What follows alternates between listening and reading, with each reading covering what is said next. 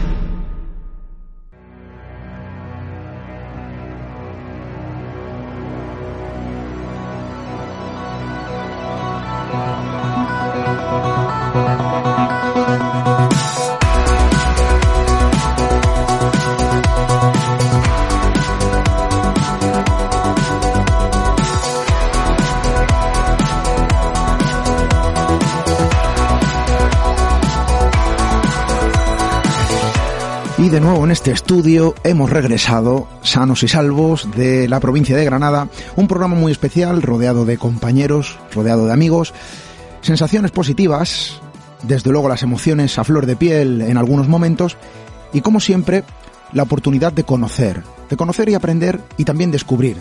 Em, hemos conocido a personas, hemos conocido historias, y desde luego para poner el broche de oro en esta octava temporada que hoy llega a su final, hemos querido traerlas al estudio y contarlas, por supuesto.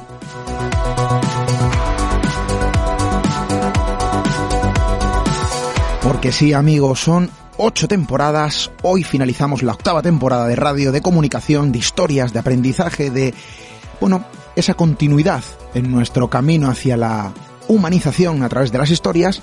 Y desde luego para nosotros, bueno, em, se conjugan esta noche en este estudio algunas emociones. Desde luego alegría porque nos vamos de vacaciones, pero también tristeza porque hasta septiembre no volveremos a ver estos micrófonos.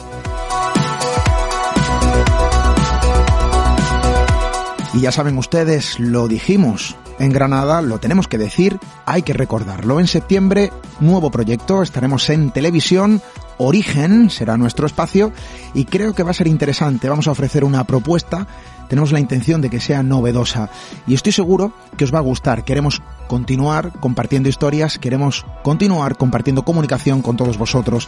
Ahora en otro formato, la televisión abre sus puertas para, bueno, seguir el trayecto que vamos realizando en radio desde hace ocho temporadas. Hoy llegamos al fin, desde luego, de esta octava temporada pero las historias siguen abriéndose paso y lo que tiene que seguir desde luego es la comunicación con todos vosotros. Ya lo saben, nuestro correo electrónico radio redes sociales, como siempre supervisadas por nuestra compañera Diana Arbello, tecleando Misterio Red en Instagram, Twitter, Facebook y por supuesto en ese portal hermano eternamente disponible a través del formulario de contacto en www.misteriored.com.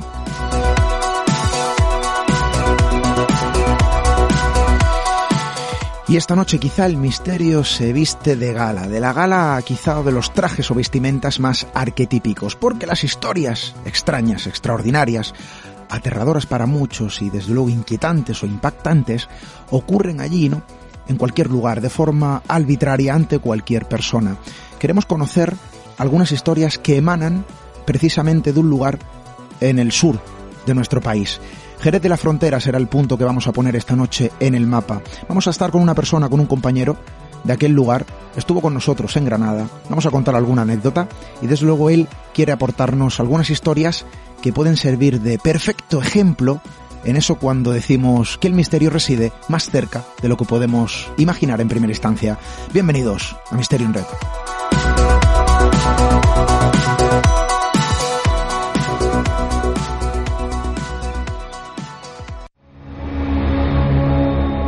Atrévete a cruzar el umbral hacia lo desconocido. Aventúrate a descubrir que el misterio reside más cerca de lo que imaginas. Traspasamos la línea de lo imposible. Misterio en red. Con Esteban Palomo. El 26 de julio es, es, es Santana y el 25 de, de julio, o sea, ya la madrugada para el 26, sobre las 4 de la mañana así, se despertó mi niña y, y nos llamó. Y fuimos corriendo pensando que le había pasado algo porque se había despertado y estaba sentadita en la cama. Entramos mi marido y yo y le preguntamos, Ana, ¿qué te pasa? Y estaba ella, pero despierta, despierta, no desde acaba de despertarse, sino que llevaba un tiempo despierta y, y me dijo, mamá, eh, la bisabuela Ana ha estado aquí. Me ha dicho felicidades y me ha dado un beso.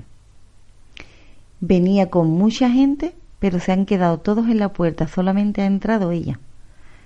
Y tenía pues dos añitos recién cumplido, que todavía un cumpleaños, están los niños con los nervios de que es mi cumpleaños, pero un santo en los niños pues una cosa que no lo tienen ellos tan arraigado, que no se habla tanto de, de, de eso. Y claro, yo cuando la vi me contó aquello, me harté de llorar.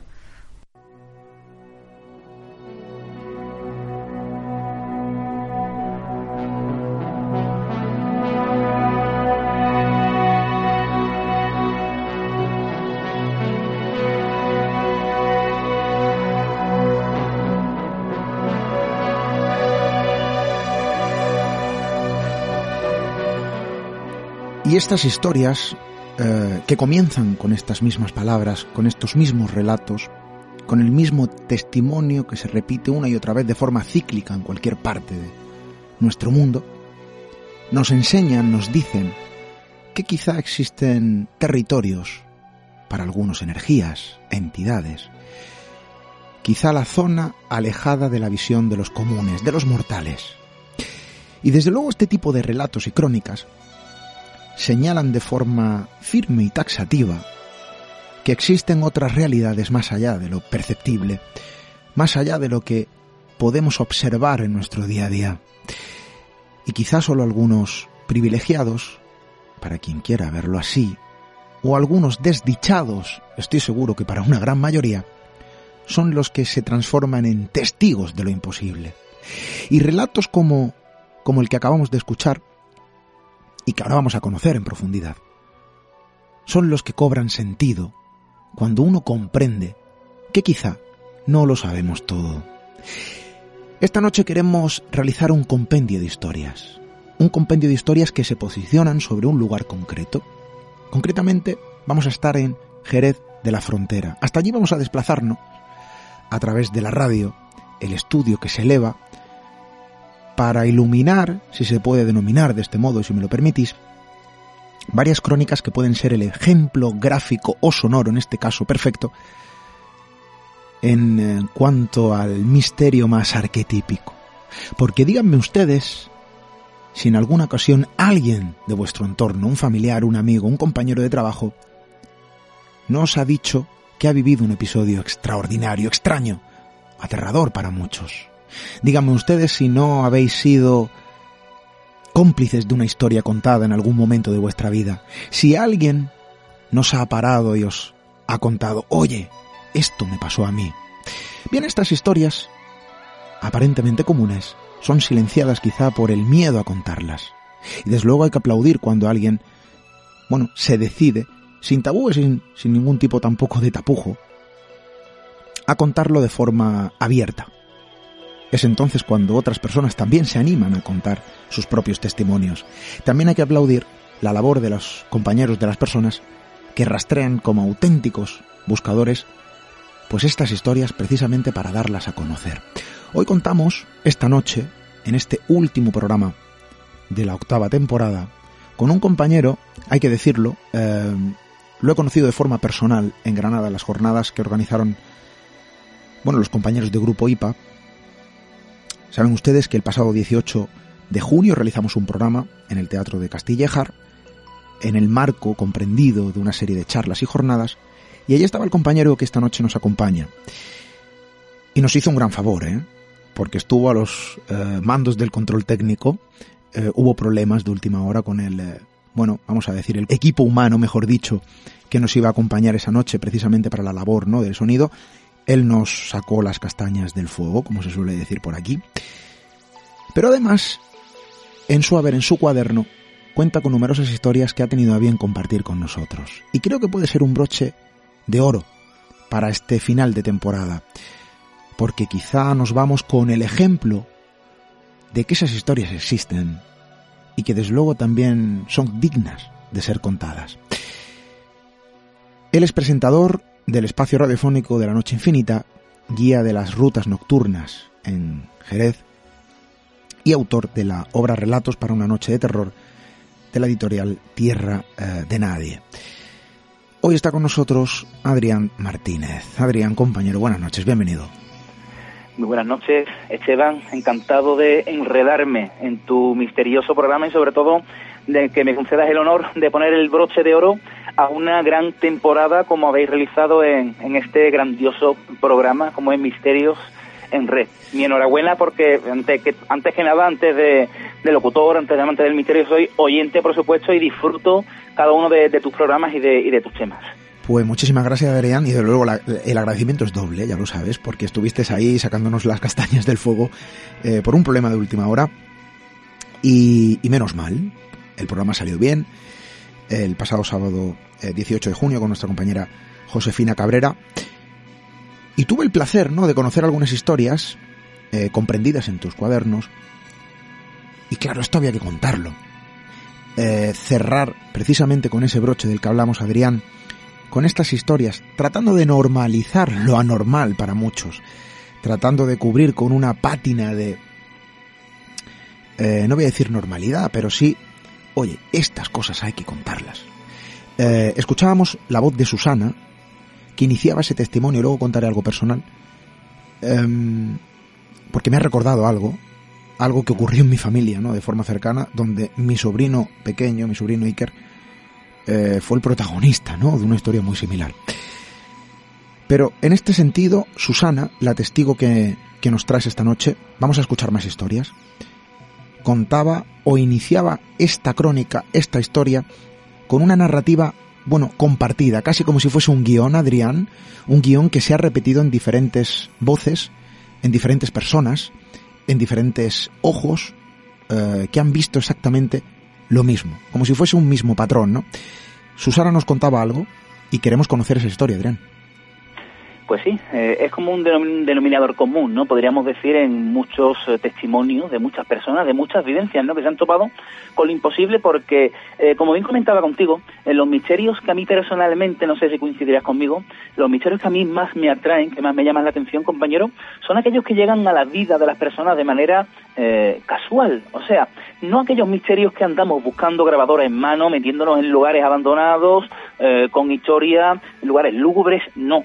Aquí estamos hablando de personas humildes, de personas normales y corrientes que se topan con el misterio en sus vidas de una manera eh, totalmente desprevenida, podríamos decir, ¿no? Ese misterio que llega a la vida de las personas y que no consiguen darle una explicación, o tal vez sí, porque todo responde a una lógica, a una misma línea en el tiempo, y como hemos escuchado en este primer corte de audio de, la buena amiga Susana, eh, este audio, estos testimonios que vamos a escuchar esta noche, eh, los grabé hace ya algunos años, eh, y esta persona, oye, se sinceró, ¿no? En los, en los micros del podcast El Lado Oculto, que es el programa que presentaba hace unos años con nuestros compañeros, y aquí Susana pues nos cuenta un caso eh, de aparición, ¿no? De aparición en este caso a su hija pequeña que apenas contaba con dos o tres añitos de edad, si no me equivoco, como dice ella en el audio, y esta niña eh, ve en su habitación, en el día de su santo, a su abuela, ¿no? Eh, una persona que ya había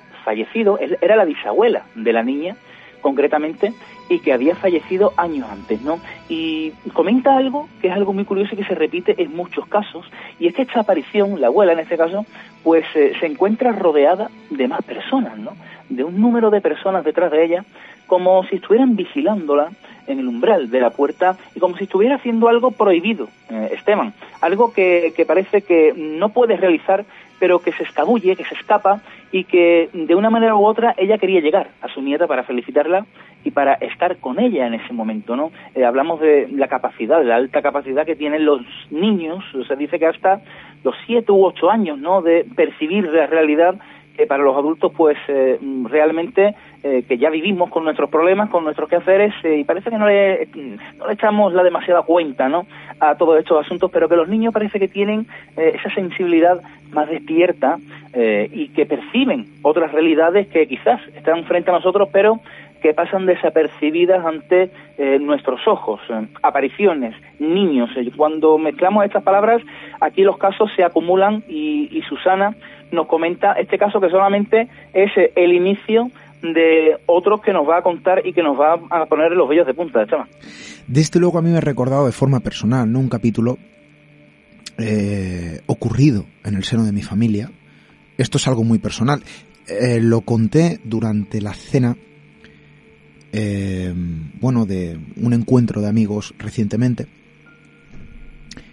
Y hablaba, bueno, pues que al final eh, mi madre estaba en su casa, mi sobrino pequeño estaba en casa de mi madre, eh, mi madre estaba en la cocina, mi sobrino Iker ahí entonces tendría unos tres años, se encontraba en el dormitorio de mi madre, mi madre que escucha hablar a mi sobrino se aproxima a la habitación pensando que estaba jugando, lo escucha sonreír, lo escucha reírse, mantener una conversación con sí mismo, como si estuviese hablando con otra persona.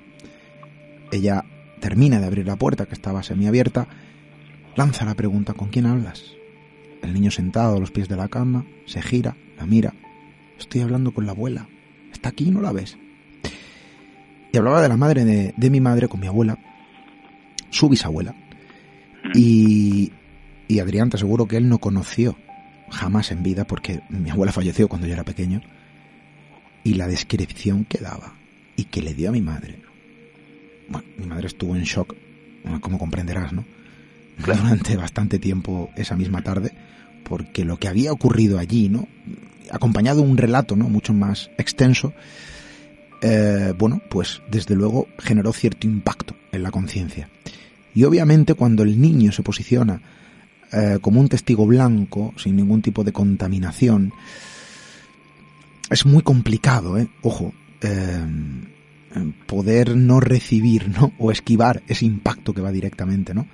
al pecho de la persona que está de algún modo siendo testigo a su vez ¿no? de cómo un pequeño, como un niño concretamente, ha podido contemplar algo extraño ¿no?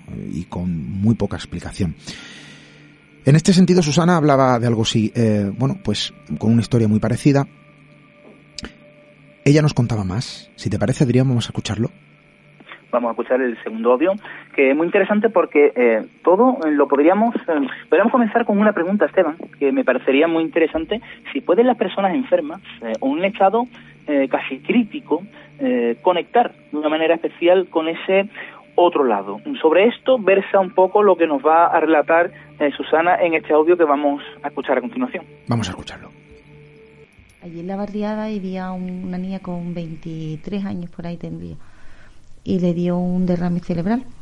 Y estuvo por lo menos tres meses estuvo estuvo en coma. Y gracias a Dios despertó el coma. Y entonces cuando despertó tenemos una prima en común. Y, y claro yo le preguntaba a, a mi prima mira cómo está tu prima que pues ahora mismo Susana está como las locas allí estamos todos. Digo, pero vamos, ¿estáis contentos de que ella haya despertado? Dice, no, Susana, pero ha despertado, pero nos tiene liado a todos, porque lo único que hace es hablar, hablar con gente. Dice, yo estoy frente a ella y ella de, buena primera mira hacia la derecha. Sí, sí, ahora se lo digo. Mm, como, como mandando mensajes a la gente. Y va mi prima toda apurada por la barriada diciendo, por ejemplo, a mi vecina, mira que me ha dicho que tu padre quiere esto mira que me ha dicho tu hermana que, que lo de la tierra era de, ¿sabes? Estuvo, no sé qué tiempo estuvo Adri mandando, mandando mensajes. A, allí a los vecinos de la barriada, vecinos que ni ella siquiera ha conocido. Cuando hablamos de abuelo, mm, la chiquilla lo que tenía 20 años y a lo mejor 11 mi abuelo mm, murió hace de 30, pues ni la conoció siquiera y, se, y estuvo mucho tiempo, estuvo por lo menos un par de meses mandando mensajes hasta que poco a poco la chiquilla pues ya vino más en sí y ya dice que no veía nada, lo que como que la estaban visitando en el hospital, ¿no? O en ese tiempo que estuvo ella en coma.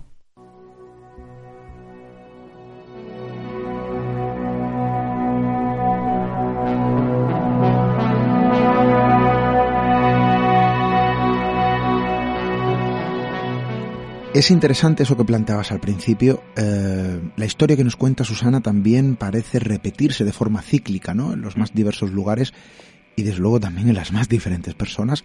En un momento crítico, eh, tras un eh, fatídico accidente, tras la recuperación, ¿no? De un estado, bueno, crítico, ¿no? De salud, hay personas que relatan o que manifiestan haber adquirido una serie de aptitudes y desde luego también o sensibilidades, si se puede denominar de este modo, Adrián, eh, bueno, que de algún modo ellos aseveran eh, que se les ha abierto ¿no? otra puerta, una ventana, hacia una realidad que antes no percibían. Y desde luego aquí tenemos un ejemplo perfecto que se repite una y otra vez, eh, bueno, yo creo que como un fenómeno global, Adrián y hablamos de una chica que, fíjate, tras despertar ¿no? de, ese coma durante un largo tiempo, pues lo hizo eh, con una especie de capacidad ¿no? para eh, contactar con seres fallecidos, los cuales, y esto es lo más curioso, eh, le enviaban mensajes, o sea, dile a fulanito de tal, de la casa eh, de la calle tal del barrio, porque estamos hablando, cuando la, amiga Susana se, mm, se refiere a, un barrio, es una eh, barriada rural, o sea, un, como un pequeño pueblo donde todos se conocen, donde lo que diga el de la primera casa se entera al último y donde absolutamente todo está conectado. Así que eh, esta chica comenzó a ofrecer mensajes facilitados por seres fallecidos de ese pueblo tiempo atrás, que como menciona Susana, ella ni siquiera los había conocido en vida dile a fulalito de tal que los terrenos de tal persona le pertenecía el tanto por ciento, datos que ella desconocía, que ella solamente, eh, podemos decir que actuaba como una mensajera, una simple mensajera de, de esas personas, ¿no? Eh, claro, y lo cierto es eh, que esos mensajes coincidían, o sea, las personas se quedaban asombradas porque decían, ¿cómo esta chica puede saber estos datos que solamente eh, son, eh, digamos, del círculo eh, familiar, ¿no? Y, era lo extraño de todo esto, que por supuesto se conecta con el siguiente audio que nos va a comentar Susana. Quedémonos con esto porque es muy importante lo de esta chica, porque viene a colación de la historia que nos va a contar la amiga Susana en el siguiente audio. Bueno, pues yo creo que vamos a escucharlo muy atentos a lo que la testigo, en este sentido, la voz de Susana nos quiere contar. Vamos a escucharlo. Pero mi niña tiene Dios, o sea que hace ya 11 años cuando yo estaba embarazada, tuve unos sueños, mm, fueron sueños, fueron sueños con, con, mi abuela. El primero fue increíble porque eh, sueños muy reales, ¿no? Pero no dejaban de ser sueños, en el que entró en mi casa mi abuela, ya aún sabiendo nosotros que, que, que había muerto, y entró por las puertas súper feliz, súper contenta, me abrazó, yo llorando de alegría y, ella solamente me, intentaba hacer de que hablara bajito para que no se enterara nadie de que ella había venido a verme, ¿no? Como que no se podía enterar nadie. Ella me dijo que estaba muy feliz, que estaba muy contenta, que había, había visto familiares, que había visto todo eso yo agarrándola de las manos para que no me soltara y, y solamente me pidió un favor, que, que por favor que no le llorara que no le llorara, que, eso la hacía sentir mal y que, que, tenía que entender que, era así. Me dio un besito, un abrazo y se me alejó y se me perdió. Y te despierta con esa pena de verla, pero como que la había sentido de verdad, ¿no? Era un sueño, pero fue muy bonito. Y a los dos o tres meses, que estaba yo ya por lo menos de siete meses ya embarazada, volví a soñar con ella. Y esta vez como que no venía tan contenta ¿sabes? Me, me abrazó, me, me, besó, pero venía más enfada, me habló muy, muy, muy tajante y me dijo que, que no podía ser, que, que yo no podía estar llamándola a cada momento, que la hacía sentir muy mal y que yo tenía que entender que ella se había ido. Y se había ido para, para no volver. Y que un día, cuando pasara mucho tiempo, que íbamos a volver a estar juntas, pero que esto ya yo tenía que tomar otro rumbo y que no la estuviera mencionando a cada, a cada momento y llamándola para cualquier cosa. Y claro, cuando me vio que, que yo como que agaché la cabeza y empecé a llorar, me se acercó a mí, me dio un beso y me dice, Susana, solamente una vez más, dime solamente una vez más cuando quiere que esté contigo. Cuando quiera que esté contigo, solamente una vez, dice, ya se acabó. Se acabó para siempre. Y entonces yo, pues, llorando, todo esto te hablo que era el sueño, ¿no? Eh, yo llorando le dije, abuela, cuando vaya a tener a mi niña. Y entonces ella con su voz muy dulce me dijo en el oído, no te preocupes, que yo voy a estar allí contigo. Me volví a dar un beso y se fue y ya pues no volví a soñar más con ella. Entonces, lo que te estaba comentando al principio de la niña esta que, que había caído, en, que había estado en el coma y había despertado, pues uno de los mensajes era para mí. Uno de los mensajes era para mí que ellos no lo entendían, ni la propia chiquilla que había estado en el coma tampoco lo entendía, ni mi prima, que era la que venía a mandarme el mensaje. Y me dijo, mm, Susana, tengo un mensaje para ti. Entonces me, me, apreté, me armé de valor para escucharla. Yo, vamos, quería, quería esperar que fuera de ella. Entonces me dice, es de tu abuelo. Y lo traía apuntado en una libreta, ¿eh? Traía apuntado el mensaje. Y me dice, primero, que no le busque más parecido a la niña, porque la niña es de ella, es a ella, sale a ella. Y que me voy a dar cuenta, tal como vayan pasando los años, me voy a dar cuenta de que, de que la niña se parece a ella. Y, y otra cosa, que no vuelvas a decir que ella no estaba, porque ella estuvo allí todo el tiempo al lado tuya. Y es que, claro, cuando yo tuve a la niña, es verdad que a mí no se me caía del pensamiento mi sueño y miraba por todos lados pensando en que verdaderamente la iba a ver y, y claro yo no vi nada allí no había nada nada más que yo el médico la matrona y allí no había nada. Y es verdad que yo a mí misma me he dicho era un sueño y allí no había nadie y allí no había nadie. Y el mensaje me lo, me lo mandaron Adri. El mensaje me di, ella le había dicho eso a, a esta chiquilla. Que no digan más que yo no que ella no estaba porque ella estaba estuvo allí al lado mía todo el tiempo. Ella se ha recuperado y no se acuerda de nada. Adri de nada Adri porque yo muchas veces vamos la he visto en pocas ocasiones pero cuando la vi al principio mira cómo estás cómo te encuentras cómo pues estoy mejor estuvo mucho tiempo intentando con la piernecita que se le daleaba un poquito al andar pero bien. Y cuando le preguntaba oye y, Stephanie y y lo que tú veías era ni idea Susana. Dice me preguntan mucho la gente dice pero es que no recuerdo nada nada o en ese coma en ese tiempo que es verdad que cuando tú estás en coma no tu mente no sé dónde dónde está y que parece que pasa no a otro y ella pues vio a gente o y habló con gente y, y esa gente le pidieron que, que mandara una cierta, unos ciertos mensajes. Y la verdad que iban con una libreta apuntándolo todo, iban diciéndole a la gente los mensajes que, que ella había escuchado y que había dicho. Además dice que estaba allí en la cama y que estaba como loca. Que, que estaba, espérate, espérate un momentito. Y apunta, y sí, sí, espérate, mira, apunta. El, y, pero ella sola, ¿eh? tuviera una lista de espera. de- Ahí está, ahí está. Y la madre lloraba porque la madre de la muchacha lloraba y le decía, pero chiquilla, pero es que hay gente que me está hablando, espérate, mira Y el tema era que todo era verdad, o sea, todo se podía comprobar. ¿no? Adri, Que- que este te lo prometo que yo no te puedo asegurar de nada, ni de lo de mi hija del baño, ni te puedo asegurar porque es que no lo sé.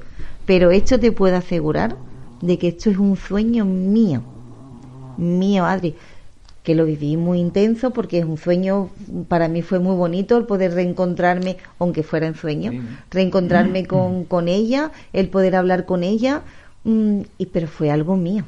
Eso no lo sabe nadie. Yo no conté mi sueño para que vinieran después a decirme, años después a decirme, mira, que, que no digas que, que, que yo no estuve, que es que yo estuve allí contigo. Por cierto, ¿cómo era el, el aspecto de, de tu abuela en ese sueño? ¿Estaba más rejuvenecida? Eh, ¿Estaba igual que como tú lo viste por última vez o, estaba, o tenía me- mejor aspecto?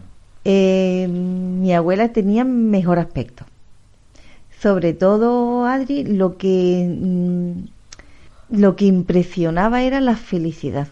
La felicidad con la que vino mi abuela era impresionante. Es que era radiante. Mi abuela entró cuando yo, cuando en mi sueño, ¿no? Que yo estaba sentada en mi sofá y ella entró por las puertas, es que eso era, vamos, es que iluminaba, es que era una felicidad tremenda, tremenda. Cuando entró, cuando me abrazó, ahora eso sí, ella tenía cuidado de que no, que no se vaya a enterar. Mi madre estaba como que estaba en la cocina o algo y eso. Pero radiante, feliz. Como si Feliz. lo estuviera haciendo estuviera prohibido. De hecho, Ella. Adri, la segunda vez, el segundo sueño que mi abuela vino muy firme y vino más seria a decirme que esto no podía hacer, que esto, mm, que yo tenía que entender, que y y ella me explicaba y me decía que había gente que no ha podido hacer eso. Como que, a ver cómo te explico, como diciendo, yo ya es la segunda vez que vengo. Pero hay gente que no ha podido decir, no, no, no ha podido decirlo ni una vez siquiera, y yo te lo estoy diciendo ya dos veces. ¿Sabes? Es lo que me, me- me- ella me intentaba explicar. Esta es la segunda vez que vengo. Dice, y hay gente que no lo ha hecho siquiera. Era una cosa así, en sueños, ¿no? Ahora, mis sueños, sí es verdad que esta muchacha hizo una contestación a mis sueños. Y ella no lo sabía. Y eso estuve yo, vamos, mm, lloraba por todos lados. Porque es que era increíble, increíble.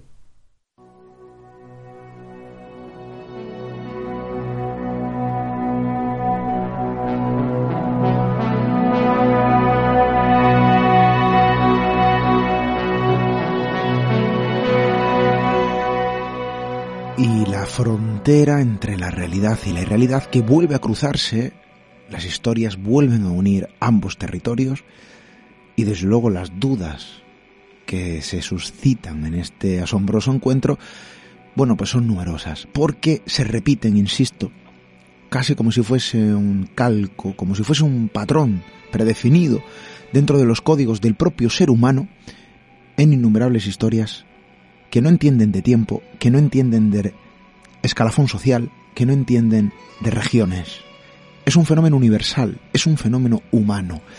Hay algo a nuestro alrededor, algo parece conectar con otro algo y desde luego está pendiente de ser resuelto.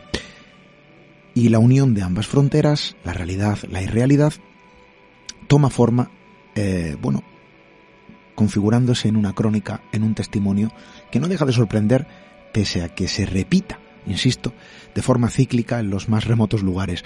Adrián, Susana contaba esto sin ningún tipo de tapujo, eh, lo hacía de forma abierta. Ella decía, es imposible que estas cosas las supiese y sin embargo vino con ese mensaje, ¿no? Por lo cual hay algo que conecta con otro con otro algo y que la única forma razonable que tenemos para comprender mm, su presunta existencia, si lo podemos denominar de este modo, Adrián, son este tipo de historias y de relatos. Pues sí, y me atrevería a decir, eh, Esteban, que lo que es difícil es eh, no creer en estos testimonios, o sea, porque nos lo ponen muy en bandeja, porque son historias eh, difíciles de inventar, o sea, que ni el mejor de los guionistas eh, podría elaborar un testimonio de este tipo, ¿no? Y estamos hablando de la realidad pura y dura de una vivencia de una mujer eh, sencilla, normal y corriente, eh, que se ha topado con esta situación en su vida, ¿no? Y aquí nos encontramos con varios eh, arquetipos, ¿no? Dentro del mundo de las apariciones eh, y de ese regreso, ¿no? De los de los muertos, ¿no? Desde el otro lado, ¿no? Como por ejemplo eso que le decía, si, si oye, si ella veía a su abuela diferente, más joven y realmente ella me lo afirmó, ¿no? Sí, mi abuela tenía mejor aspecto y esto seguramente que los oyentes lo habrán eh, oído en más de un testimonio, ¿verdad? Eso de que cuando se presentan los seres fallecidos, ya sean en sueños, ya sea eh, de manera física, ¿no? Eh, oye, que lo hacen como si estuvieran en la mejor etapa de su vida, ¿no? No en esa última etapa donde la enfermedad pues había, digamos, degradado el aspecto o esa persona ya estaba muy envejecida, no, sino que lo hacen de una forma muy vital, muy alegre, como en, en plena vitalidad ¿no? de, de, de, su, de su existencia, ¿no? Pero claro, eh, también me gustaría resaltar, Esteban, eh, el poco tiempo ¿no? que estas entidades eh, tienen para eh, comunicarse, ¿no? Y esto lo vemos eh, reflejado en muchos casos, en los que siempre advierten que no tenemos tiempo, eh, yo ya me tengo que ir, no me esperes más, ¿no? En este caso parece que la abuela como que se había, había tomado un atajo y se había presentado en tres ocasiones, ¿no? En dos ocasiones en sueño, otra tercera que ella no fue consciente, pero que tiempo más tarde, mediante esta chica con estos mensajes, pues realmente mm, supo que su abuela sí estuvo allí en el momento del parto de, de su hija, ¿no? Y aquí me gustaría realizar una conexión eh, entrelazar dos aspectos como son las apariciones y las psicofonías, ¿no? ¿Por qué? Porque hablamos de, que estas entidades nos dicen que tienen muy poco tiempo. Oye, y cuando realizamos investigaciones eh, con el tema de la transcomunicación instrumental, oye, los mensajes son muy breves. Eh, quizás estas entidades tienen que tirar de cierta energía para poderse manifestar en nuestro plano. Es una hipótesis que podemos plantearnos y que quizás esté todo muy ligado. Eso de las psicofonías, ese esos breves mensajes, ¿no? Porque quizás no tienen más tiempo para poderse comunicar con nosotros, ¿no? Y con estos casos yo creo que podemos tomarlo como ejemplo y sacar alguna conclusión sobre eh, esas apariciones y tantos testimonios que existen sobre esas breves apariciones en, en nuestro plano.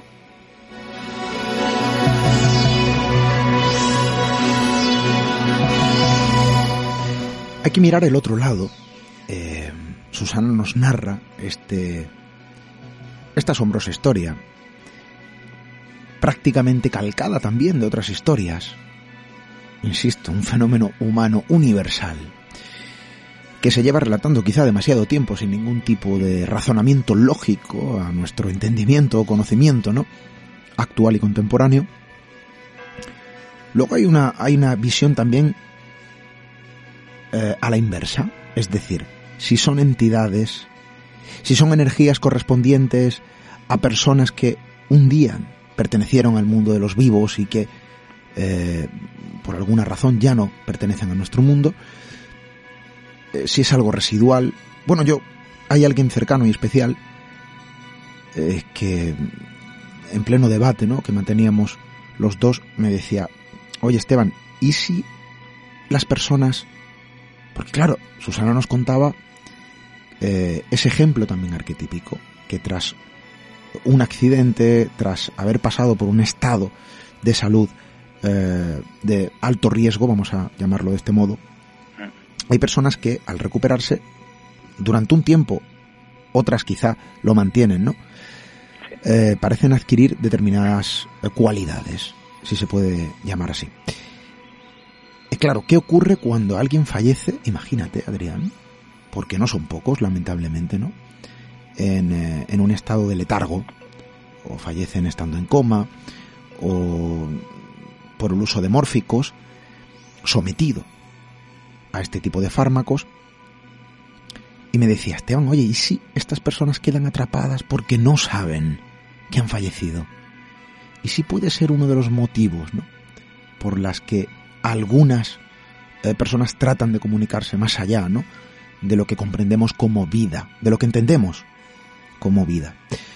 Bueno, lo cierto es que son dudas que se suscitan, ¿no? Eh, a este lugar de esta frontera, vamos a llamarlo así, y más allá, ¿no? De la frontera comprensible, más allá de lo que se ve a simple vista. Y quizá, bueno, pues esas interrogantes se suman a la inversa, en un lado y en otro, ¿no? En el mundo de la realidad que comprendemos y en el mundo de la irrealidad que parece también rodearnos en ocasiones.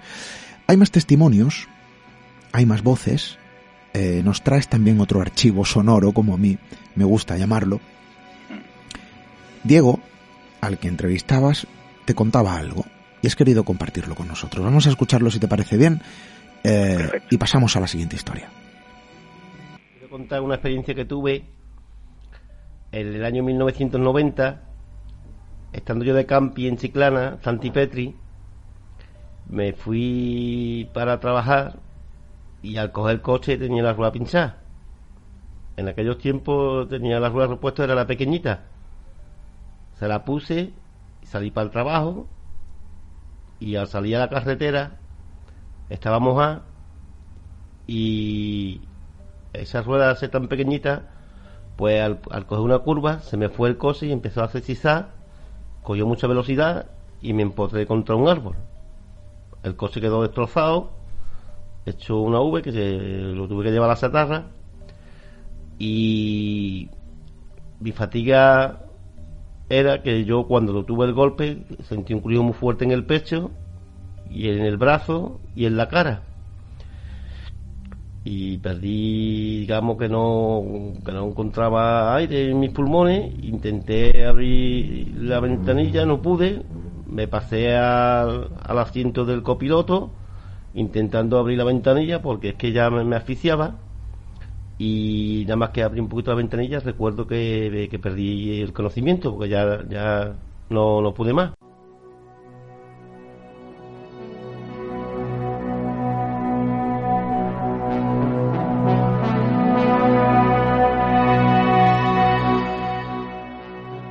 Trágico acontecimiento que de nuevo eh, posiciona al testigo, a la persona, en una frontera bueno, eh, inquebrantable cuando se presenta, porque desde luego a ver quién evita, ¿no?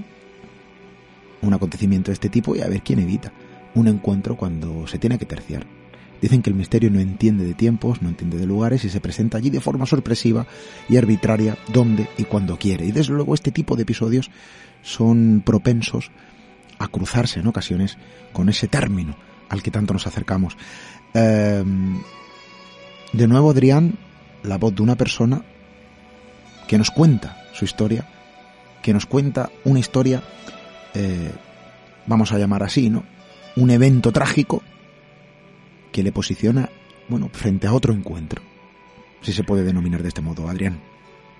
Pues sí, y nos tendríamos que situar en el contexto de la época, como no, a principios de los años 90, eh, no sé si por esa zona de Málaga también se, hacía, ¿no? Eso de la acampada libre, donde nuestras familias, nuestros padres, nuestros abuelos, pues eh, llegaban y plantaban sus tiendas de campaña eh, prácticamente para todo el verano. Pues en estas estaba Diego con su familia, donde sus cuñados, sus hermanos, su mujer, sus hijos y demás pues eh, plantaban sus tiendas de campaña y allí pasaban los, los tres meses de verano, pero claro, él, en su caso, pues eh, tenía que ir y venir diariamente para el trabajo cada mañana para regresar ya eh, por la tarde, ¿no?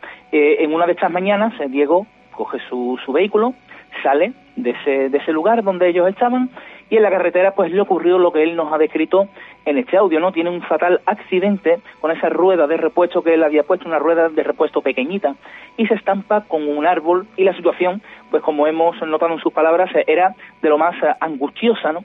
Y aquí es donde ocurre algo, es donde ocurre algo y aquí me gustaría lanzar una pregunta a los oyentes si creen en los ángeles de la guarda, ¿no? Que esto suena muy espiritual, muy New Age, ¿no? Podríamos decir, pero mm, los ángeles de la guarda realmente eh, podemos catalogarlo como seres que velan por nuestra seguridad, ¿no? Y yo creo eh, que quién mejor que el testigo para que nos cuente eh, esa experiencia, lo que le ocurrió segundos después de tener ese fatal accidente de tráfico, Esteban.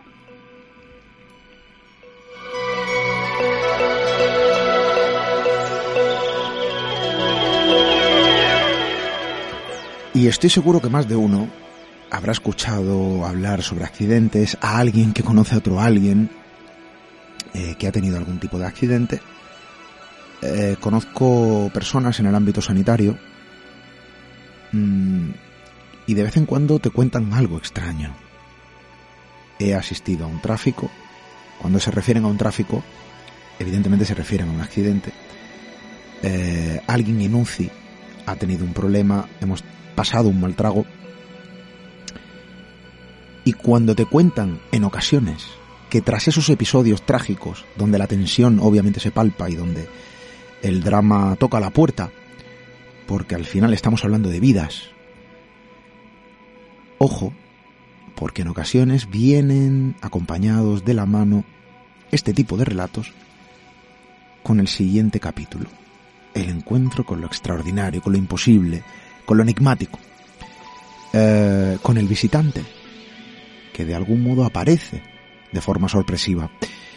Diego continuaba contándonos su historia. Si te parece, Adrián, vamos a escuchar lo que continúa contándonos nuestro amigo y tratamos de hacer una ley. Vamos a escucharlo. ¿Cuánto tiempo pasó? Alguien abrió la puerta del coche del copiloto y me levantó de los, de los me levantó por los hombros y me vino un poquito de, aire, abrí los ojos y vi una señora rubia con la piel muy blanca que me sacó del coche y al levantarme pues cogí un poquito de oxígeno. Nada más que ponerme de pie, vi a dos hombres que estaban al lado mía sujetándome, pero la muchacha rubia que me sacó, que fue la que hizo que yo al levantarme por los, digamos por, por los brazos, cogiera oxígeno, mm, no la vi, desapareció enseguida, no, no la volví a ver. Entonces cogí, me llevaron al hospital, yo no podía hablar, cuando llegué al hospital pregunté a la familia si la señora, si sabían algo de la señora que me había sacado del coche. Y me dijeron que de esa señora no, no sabía nada, sino que había ido un, hombre, un policía, a decir que, a preguntar por mí, a decir que yo había tenido un accidente muy grave. Y, y yo lo único que notaba es que la gente decía, como con la mirada, llevárselo que está muy mal, que está muy mal, está muy mal, llevárselo que está muy mal. Y esa es la experiencia que quiero contar, que, que me pareció algo inaudito que una persona con, con un segundo me, sacara y al minuto desapareciera. Entonces no, la experiencia que quería volver, que no sé, no sé qué es lo que sería, pero yo lo que sé es que para mí como si como si hubiera sido un ángel que me, que me sacó y, me dio la vida.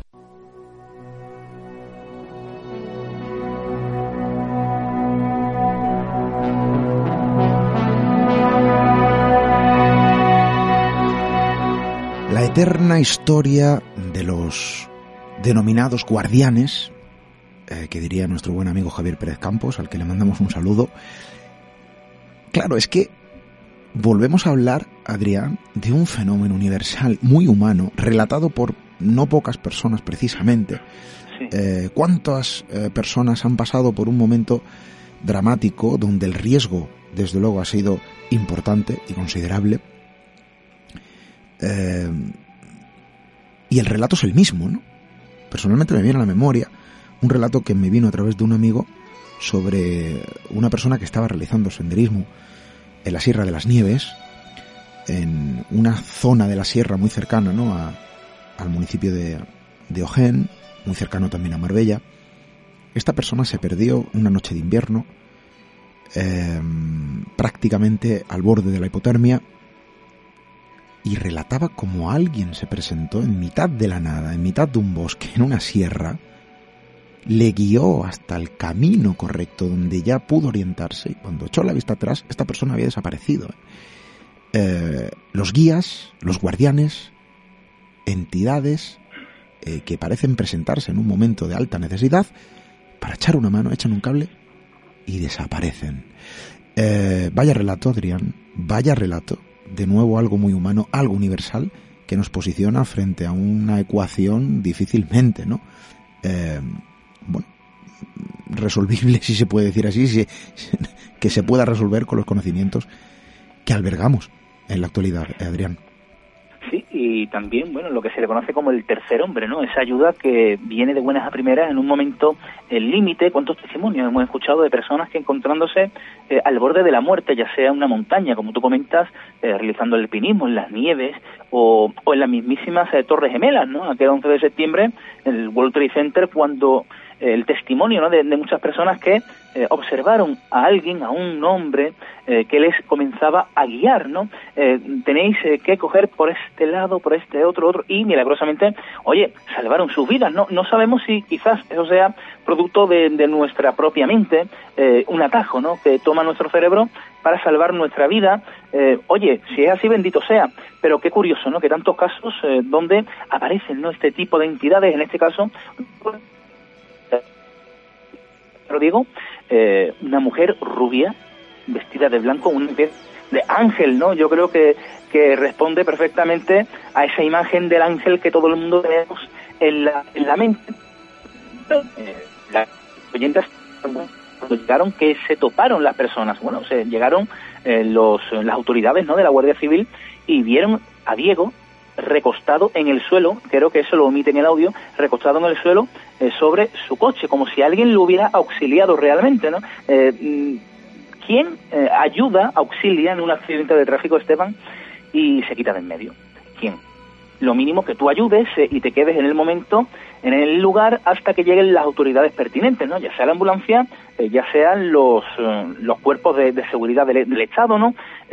Eh, en este caso, Diego relata cómo una mujer lo saca por los hombros del coche en el momento límite, ¿no? Podríamos decir, cuando a punto estuvo de perder la vida a causa de, de, esa falta de aire que, que, estaba padeciendo en el interior del vehículo por ese coche, ¿no? y esa mujer lo recostó en el suelo sobre el coche y ya la siguiente imagen que, Diego eh, observa es en el hospital rodeado de, los guardias civiles y de parte de su familia y él por la primera persona que pregunta no es ni por sus hijos, ni por la mujer, ni por nadie, sino por esa mujer que le ayudó en ese preciso momento. Eh, para que veamos ¿no? hasta dónde llegan los casos, los testimonios y las vivencias de, de estas eh, personas ¿no? que se topan una vez más con lo imposible y que responden, querido Esteban, con tantos casos que conocemos y han mencionado el libro de Los Guardianes, ¿no? de Javier Pérez Campos. Eh, yo tengo ese libro y curiosamente cuando comencé a leerlo eh, se me vino a la mente, no se, no paraba de venirse a la mente el caso de Diego, el caso de Diego porque tenía mucha similitud con muchos de los de las vivencias que aparecen en esa gran obra de nuestro compañero Javier Pérez Campos.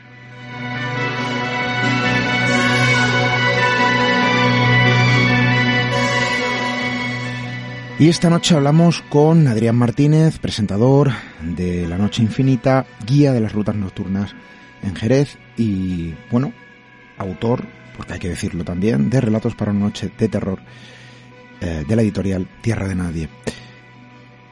Hablamos de la historia de Diego, cómo Diego nos relata su propia crónica de frontera, ojo, porque el relato que nos narra eh, viene acompañado de una descripción. Porque aquí no habla de que no es que yo vi a alguien eh, que me ayudó, luego desapareció. Él describe a la perfección, Adrián, los rasgos físicos de la persona que parece auxiliarle eh, y que de repente desaparece, ¿no? Se esfuma como si no hubiese existido. Sí, sí, y además lo curioso de todo esto es que él no lo olvida, porque este tipo de situaciones, eh, todas las personas que se han topado con lo imposible, no olvidan, Esteban, no olvidan y no lo dejan eh, en el pasado, sino que día a día eh, lo recuerdan. Y yo a día de hoy, cuando charlo con Diego, eh, oye, comentamos este tema porque a mí me, me apasionan todos los testimonios y, con él, cada vez que tengo la ocasión de cruzarme con él, oye, siempre recordamos ese caso, ¿no? Eh, y de hecho hay una pequeña reflexión, ¿no? En, este último audio que vamos a escuchar de él, de lo que él considera, ¿no? Que fue aquella aparición, aquella vivencia que tuvo después de sufrir este trágico accidente. Si te parece, vamos a escuchar ¿no? lo que él piensa incluso a día de hoy y cómo eh, desde aquel día eh, le cambió la vida. Bueno, pues nuestro compañero Pepe Burgos se dispone a poner ese fragmento de audio. Eh, vamos a escucharlo. Yo, yo como resumen quería decir que desde que me pasó aquello, yo siempre de pequeñito pensaba que teníamos un agente de la guarda y cuando tuve la muerte tan cerca, porque yo, yo veía que la vida se me iba, entonces mm, aparecer, digamos, aquellas manos salvadoras que me, que me, que me devolvieron a la vida, pues me, me, me, hicieron pensar esa capacidad de que, de que, de que había algo, alguien, una gente de la guarda, un alguien digamos de, que no que no de, de, este mundo que, que, que me ayudó en el momento que, más lo necesitaba. Entonces yo creo que hay algo como alguien que está a tu lado en momentos difíciles, que no sé explicar qué es lo que es, pero que, que para mí, para mí, por la manera de, irse, eh, la cara de ella, la paz, la paz, la paz que me dio cuando me, me sacó de los brazos, como que, que se pareció a mí mío, como que yo me encontraba seguro de que, de que aquello iba a salir bien, porque yo, como te he dicho, es como si hubiese vuelto a la vida. Y yo desde aquel momento creo en que hay alguien, no sé qué es lo que decirte, si es un ángel, si es un espíritu, pero que yo desde aquel momento creo que hay almas buenas que velan por las personas.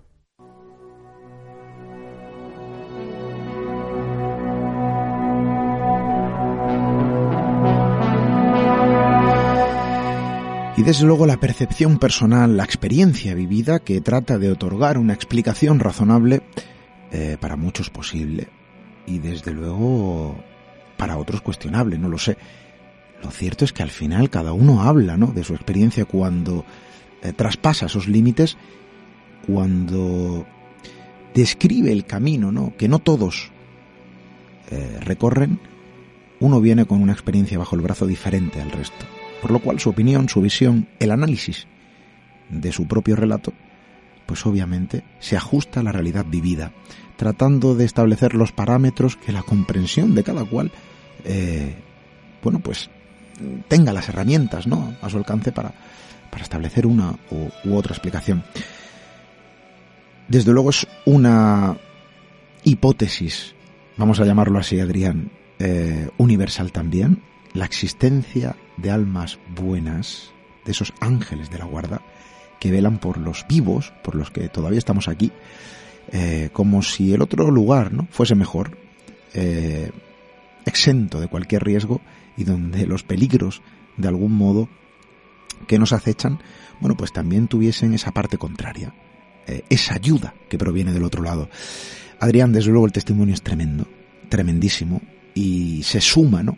a la larga lista, al historial de nuestra especie, que sigue contando una y otra vez exactamente lo mismo bajo diferentes historias, pero con un mismo guion. Es tremendo, Adrián.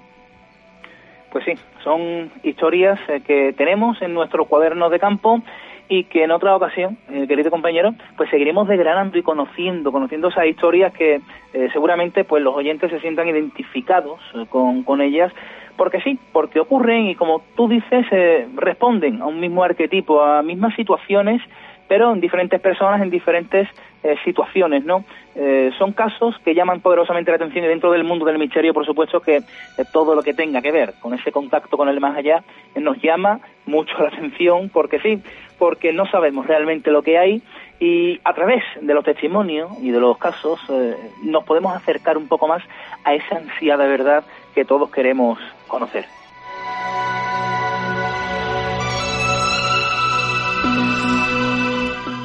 Y el tiempo se nos acaba. Em, vaya historias, ahí se quedan, para pensar, historias para meditar, historias muy humanas, pero también extrañas. Adrián Martínez, un placer, gracias por acompañarnos esta noche, por haber estado con nosotros, por haber traído alguna de las historias que habitan en tus cuadernos. Volveremos a hablar, te esperamos en la próxima temporada, en la 9, que comenzamos en septiembre.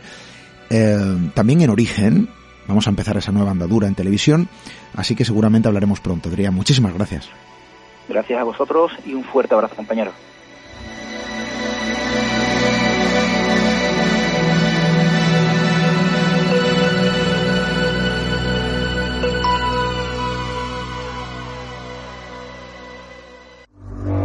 Misterio en red. Misterio en red. Con Esteban Palomo.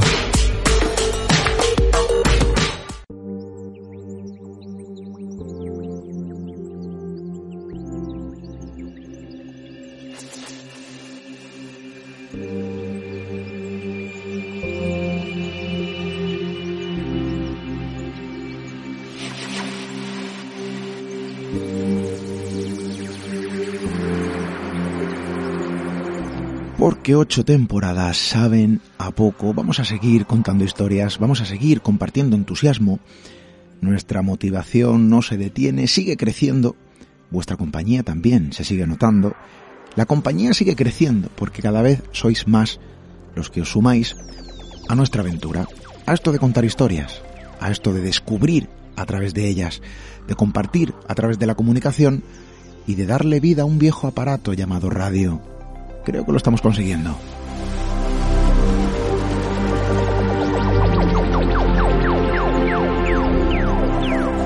Y con nuevos sueños, sueños renovados en forma de proyectos que verán la luz a partir de septiembre. Menuda en la que nos hemos encomendado y desde luego menuda, ¿no? En la que nos embarcamos con ese proyecto de televisión. Estamos entusiasmados, estamos trabajando en ello. Nos espera un verano, desde luego repleto de trabajo, para ofrecerles algo, desde luego, bueno, positivo, algo con lo que seguir creciendo en ese eterno camino hacia la humanización.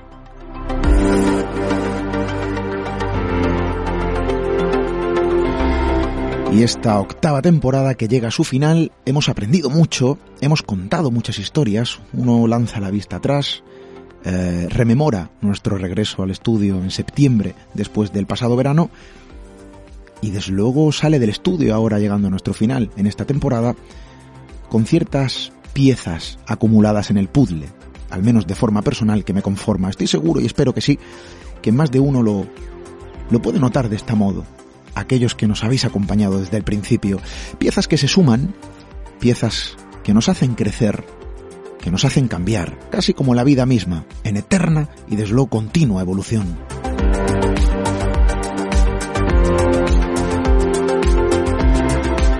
Y nosotros nos marchamos, nos vamos a disfrutar del verano, al menos del tiempo que nos quede, porque, insisto, tenemos mucho trabajo, la maquinaria no se detiene, eh, hay mucho que hacer, hay mucho que grabar, porque la tele desde luego así lo va a requerir. Reportajes, viajes, eh, historias, que plasmarlas y tenerlas preparadas para cuando, bueno, regresemos a estos estudios, desde luego, a nuestro plato. Porque ahora vamos a realizar ese doble proyecto eh, en el que espero también contar con vuestra compañía.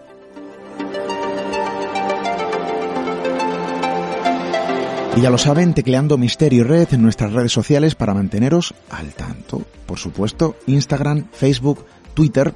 Allí vamos a ir pasando toda la información, daremos pinceladas, os iremos contando qué tal va todo. Mientras tanto, seguiremos pendientes también de nuestro correo electrónico, de todas las historias que nos queráis hacer llegar. Ya lo saben, radio. Em, estaría bien que nos hicieseis llegar vuestras propias historias.